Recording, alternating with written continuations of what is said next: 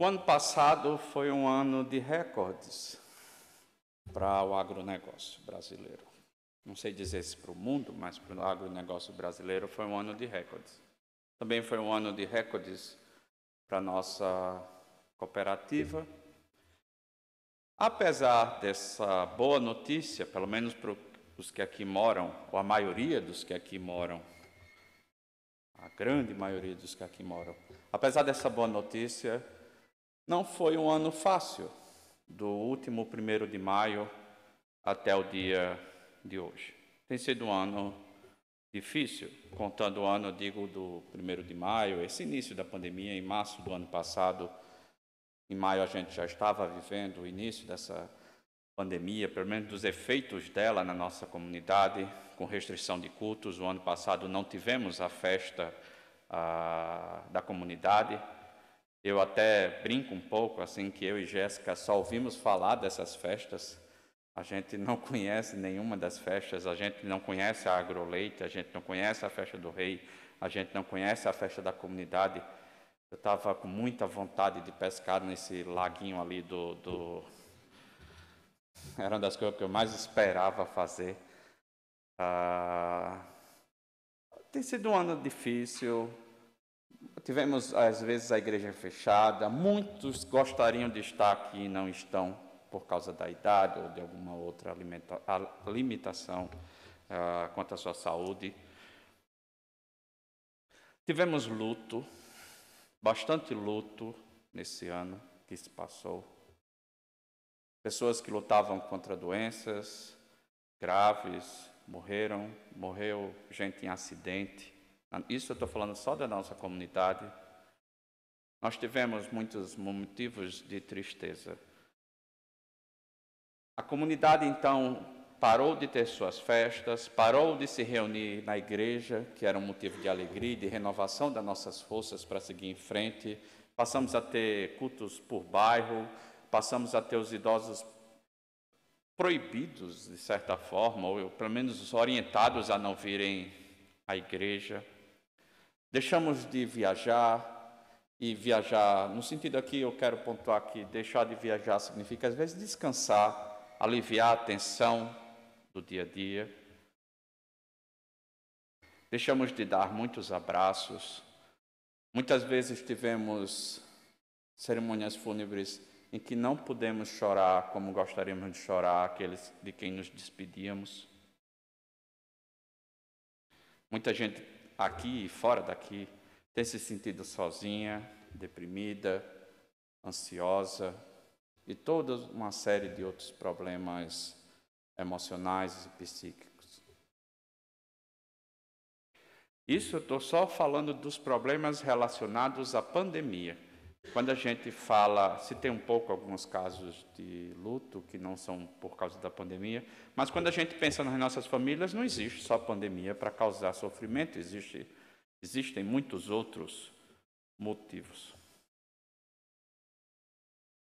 Nossa comunidade, graças a Deus, tem sido preservada por Deus de casos mais graves de coronavírus, mas a gente sabe e a gente tem amigos fora daqui, nós temos parentes fora daqui e só sabemos do sofrimento que alcança essas pessoas. Então fica a pergunta, minhas irmãs e meus irmãos: há o que celebrar? Há o que celebrar? Será que se a gente olhar para esse ano que se passou, da última vez que celebramos esse culto de ação de graças do primeiro de maio, há o que celebrar. E a minha a minha pregação, a minha fala essa manhã é que há. Pode ser que os nossos olhos humanos, os nossos olhos carnais não vejam o que há para celebrar.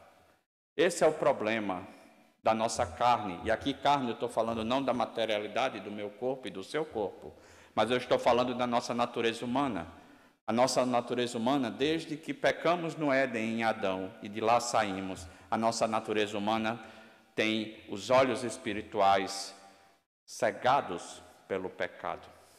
Mesmo nós crentes que já tivemos os olhos abertos por Jesus Cristo, Ainda temos o pecado, ele não é mais nosso Senhor, mas ele ainda está presente. e muitas vezes ele turva a nossa visão.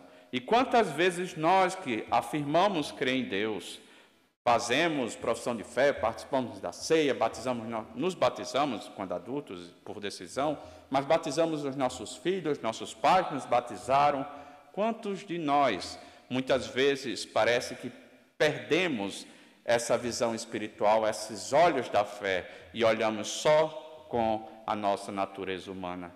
E aí, com esse olhar somente humano, com esse olhar somente carnal, nos encontramos angustiados, com medo, beirando ou às vezes até caindo em pânico. Quantas vezes isso não acontece? Nós vimos e lemos um texto, o Salmo 123, que diz, usa uma expressão que é um lema no Antigo Testamento: O Senhor é bom e a sua misericórdia dura para sempre. Só a segunda parte do lema ele repete a exaustão no salmo, no, no salmo. Às vezes a gente até pode achar chato ficar repetindo, mas há uma intenção em repetir. Não é só memorização. É querendo que a gente perceba que tudo de bom que acontece com a gente é porque as misericórdias do Senhor duram para sempre. É por isso, cada bênção que ele numera, a, quase a cada frase, ele lembra: isso é porque as misericórdias do Senhor duram para sempre.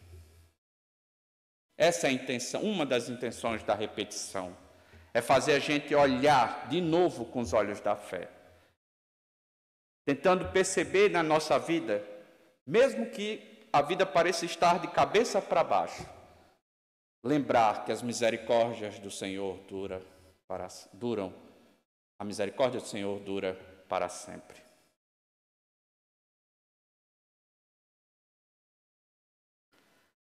Só que pode ser que, diante de tanto sofrimento, a gente olhe para a nossa vida e se pergunte: será que as misericórdias do Senhor as misericórdias do Senhor duram para sempre. Será que a misericórdia do Senhor dura para sempre?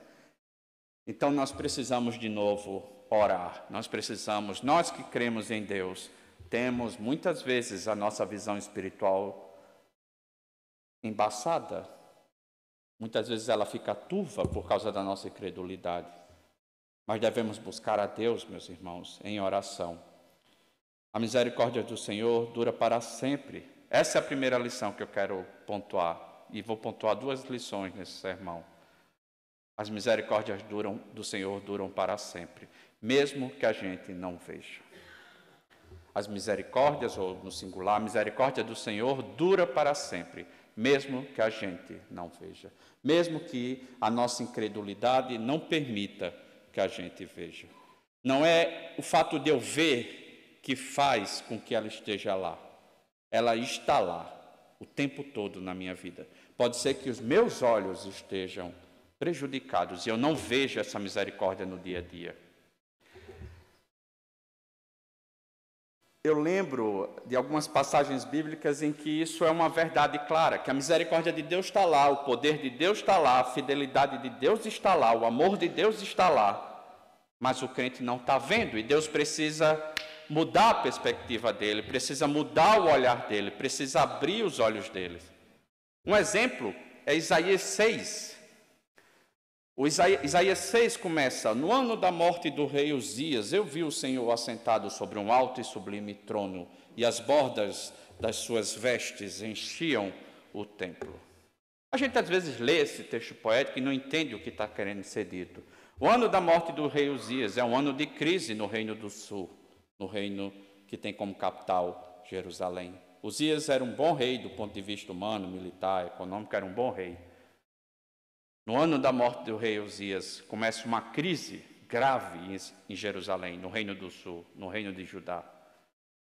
Se Isaías olhasse só para o trono vazio, o trono de Uzias vazio, do rei Uzias vazio, Poderia ser que Isaías entrasse em desespero. E Deus diz a, Isaías: Isaías, tira o olho do trono vazio e põe o olho no trono de Deus, que nunca está vazio. Como a Susana Leffers leu no Salmo 103, que também diz que as misericórdias dele duram para sempre. Lá aparece de eternidade a eternidade. E diz: No céu o Senhor estabeleceu o seu trono. O salmo começa, inclusive, 136, pontuando isso, dizendo que Ele é o Senhor de toda a terra. Se a gente coloca o nosso olhar nos tronos políticos, econômicos, ou o trono da nossa saúde, ou qualquer outro trono, em muitos momentos da vida, a gente se desespera. E Deus diz assim: Flávio, tira o olho desse trono vazio e bota o olho no trono, coloca o olho no trono que importa. Esse nunca está vazio. Esse nunca está distante para te abençoar. A mesma coisa, é um perfil, gente, na Bíblia. A mesma coisa acontece com Ezequiel. Diz o texto de Ezequiel 1 que Ezequiel estava às beiras dos rios da Babilônia, ou seja, Jerusalém tinha sido destruída. Ele está no cativeiro babilônico, vivendo no meio de um povo pagão. E Deus diz: Ezequiel, tira o trono do, o olho do trono de Nabucodonosor e coloca o olho no trono de Deus. E Deus aparece no meio de uma tempestade, e o trono de Deus está no meio dessa tempestade. A mesma coisa acontece em Apocalipse de João. João está em Pátimos, está preso por, prender, por pregar o Evangelho. É provavelmente o ano 90, 93 depois de Cristo. Todos os discípulos, todos, isso não consta na Bíblia, mas a história nos diz que todos os discípulos foram martirizados crucificados, atravessados por espada, decapitados, inclusive Paulo. A igreja está sofrendo grande pressão na região onde João era pastor, que é a região da província romana da Ásia. Daí as sete cartas que Jesus Cristo escreve às sete igrejas, em Apocalipse 2 e 3. Você lê Apocalipse 2 e 13 e vê a igreja cheia de problemas. Pode ser que você fique com medo, pode ser que você fique desesperado. Mas Deus aparece, dá uma visão a João em Apocalipse 4 e depois no 5 também, dizendo: João, tira o olho do trono do imperador Domiciano e põe o olho no trono do céu. É o perfil, gente. Percebe? Percebam, é um perfil. Sempre nós somos chamados a tirar o olho do foco do problema para colocar o olho em Deus. E encerro com uma última história da Bíblia que fala sobre isso. E por favor, não se incomodem por eu estar citando as várias histórias. É porque elas têm um padrão, elas querem nos ensinar algo. O padrão tem uma função didática. Diz o texto que Eliseu tinha abençoado o rei de Israel, o rei de Israel agora é o reino do norte, dizendo por onde estariam as tropas da Síria. E Israel nunca caía nas armadilhas da tropa da Síria. E aí disseram ao rei da Síria, é por causa do profeta Eliseu. E onde é que ele está? Está na cidade X. E manda, então, o rei da Síria manda cercar a cidade onde está o profeta. O servo de Eliseu acorda de manhã e olha para o redor da cidade, e a cidade está completamente cercada pelo exército da Síria, o poderoso exército da Síria. E o menino, eu imagino, entrando na tenda, como a gente diz no Nordeste, aperreado, como dizem aqui, nervoso, não é a mesma coisa. Angustiado, morrendo de medo, e diz: Profeta, homem de Deus, a gente está cercado. Aí o profeta diz: Não, não está não. O, exército que está com a gente é maior do que o exército da Síria. E o menino deve dizer algo assim, talvez no seu coração: O profeta ficou doido. Diz o texto então que Eliseu ora e diz: Deus abre os olhos desse menino. E quando Deus abre então os olhos desse menino, ele vê um exército gigantesco.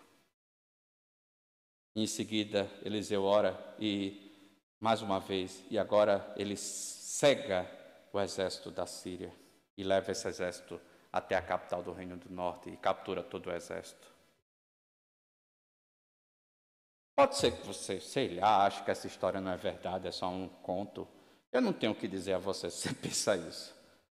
Mas se você crê que a palavra de Deus, a Bíblia é a palavra de Deus, e crê que isso aconteceu, o que o texto está dizendo é que quando Deus abre os nossos olhos, a gente vê que quem está com a gente é bem maior do que quem está contra a gente. É Deus quem abre os nossos olhos. Oremos para que Deus abra os nossos olhos. Eu disse que essa era a primeira lição e a maior em termos de explicação. A segunda lição é simples. Se Deus abre os nossos olhos, e Ele abre os nossos olhos, peçamos então que Ele abra os nossos olhos. Mas se Deus abre, Ele abre os nossos olhos. Nós devemos então exercitar esses olhos para que eles não fiquem cansados com os sofrimentos. Deus é quem nos dá a fé, mas a fé, meus irmãos, precisa ser exercitada. Paulo fala diversas vezes nas suas cartas em linguagem é, atlética, em linguagem que a gente chama hoje de educação física.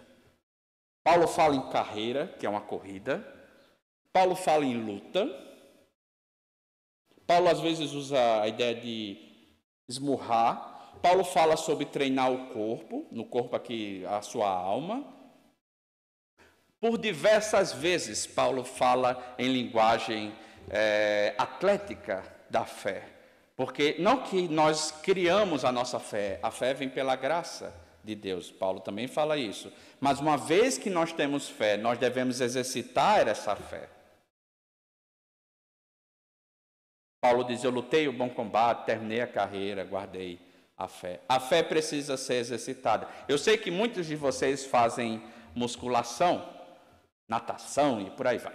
Caminham, correm, não sei o quê. Toda vez que você força seu músculo, que ele quebra, ele tem chance agora de crescer. Tem uma expressão inglesa, né? No pain, no gain. Sem sofrimento não há crescimento do músculo. Por isso que você fica com aquela dor boa no outro dia da musculação. O sofrimento na nossa vida, Paulo diz, gera perseverança. Passar por momentos difíceis, se nós cremos em Deus, por mais que a gente às vezes tenha medo nossos olhos espirituais estejam, estejam turvos, fortalece a nossa fé, fortalece a nossa esperança. E como é que a gente exercita, pastor, a, essa fé? Meus irmãos, Deus oferece os chamados na teologia meios de graça, participação nos sacramentos, vir ao culto, ler a palavra, orar, e hoje nós exercitamos um deles, contar as muitas bênçãos. Uma das coisas que eu faço quando eu estou aconselhando as pessoas que estão sofrendo é fazer elas tirarem um pouco o foco do problema e colocar um pouco o foco no cuidado de Deus até aqui. E de onde eu tiro isso? É o que Deus faz. Fez com Isaías, como eu citei, fez com Ezequiel, e fez com João. Tira o foco do problema, bota o foco em Deus. E uma forma de colocar o foco em Deus é contar as muitas bênçãos. Você pode estar se perguntando, pastor, e o salmo que você leu? Depois lê de novo o salmo em casa. O que é que o salmo faz? Ele conta a história.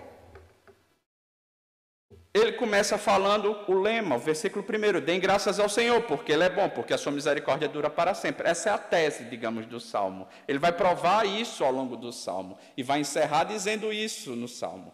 No último versículo ele diz: Então, depois de eu provar tudo isso que eu acabei de dizer, e façam como eu disse no primeiro versículo: Deem louvores ao Deus dos céus, porque a sua misericórdia dura para sempre. Agora, como é que ele argumenta ao longo do salmo? Ele começa dizendo no 2 e 3: Deem graças ao Deus dos deuses, porque a sua misericórdia dura para sempre. Deem graças ao Senhor dos senhores. Deem graças àquele que tem o controle em sua mão. Do 4 até o 9, ele vai falar da criação. Olha para a criação. Veja que linda a criação. Veja quão grandiosa é a criação. Olhe para a imensidão do planeta. Olhe para a imensidão das galáxias. Isso tudo só existe porque as misericórdias do Senhor duram para sempre. Ele vai dizer isso várias vezes. Depois, a partir do versículo 10 até o 15, ele diz: Aquele que matou o primogênito do Egito, que tirou a gente do Egito, ele é aquele que nos salva, ele é aquele que nos tira da escravidão. E a principal escravidão da qual nós fomos tirados é o pecado. Aqui, ele faz menção aos primogênitos mortos no Egito.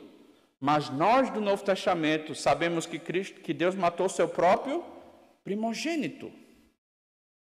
para que nós fôssemos perdoados. E por que ele fez isso? Porque a sua misericórdia dura para sempre. Depois ele passa a, descrever a luta no deserto. A peregrinação do povo de Deus, peregrinação essa que nós ainda estamos. Nós ainda vamos chegar na terra prometida. Mas ainda estamos em peregrinação. A Bíblia diz várias vezes: nós somos peregrinos, caminhando para a nossa morada eterna, para a nova Canaã, para a nova Jerusalém. E assim como Deus guardou Israel no Egito, Deus guarda a mim e a você na nossa peregrinação. E por que, que ele faz isso? Porque a sua misericórdia dura para sempre. Do 16, isso foi do 16 ao 22, do 23 até o 25, ele fala que Deus traz conforto em momentos de dor. Ele fez isso com Israel, ele faz isso com a gente. E por que, que ele faz isso? Porque a sua misericórdia dura para sempre. Ele olha para trás. É a mesma coisa que Jeremias faz lá em Lamentações, que eu li para vocês. Jeremias está, o livro já diz o que, do que trata. Jerusalém foi destruída, o templo foi destruído, Jeremias está no cativeiro, não há mais esperança. O povo de Deus parece que foi abandonado por Deus. Se você ler os versículos anteriores ao que eu li, só há desespero em Jeremias. Mas ele diz: Mas eu quero trazer à memória aquilo que me traz esperança. O que é que traz esperança? Que as misericórdias do Senhor são a causa de não sermos consumidos. Elas se renovam cada manhã. É outra forma de dizer que a misericórdia do Senhor dura para sempre. Por isso, encerrando, meus irmãos, que nós fizemos isso, nós convidamos os irmãos a fazer isso. Se a gente olhar para o ano de 2020 e 2021 até agora, de uma certa perspectiva, só há medo, só há ansiedade, só há insegurança. Mas se a gente fizer o exercício de trazer à memória aquilo que pode trazer esperança, e é isso que vocês foram convidados a fazer, nós vamos experimentar que a misericórdia do Senhor é a causa de não sermos consumidos, que a misericórdia do Senhor dura para sempre. Exercitemos a nossa fé, louvando e agradecendo a Deus.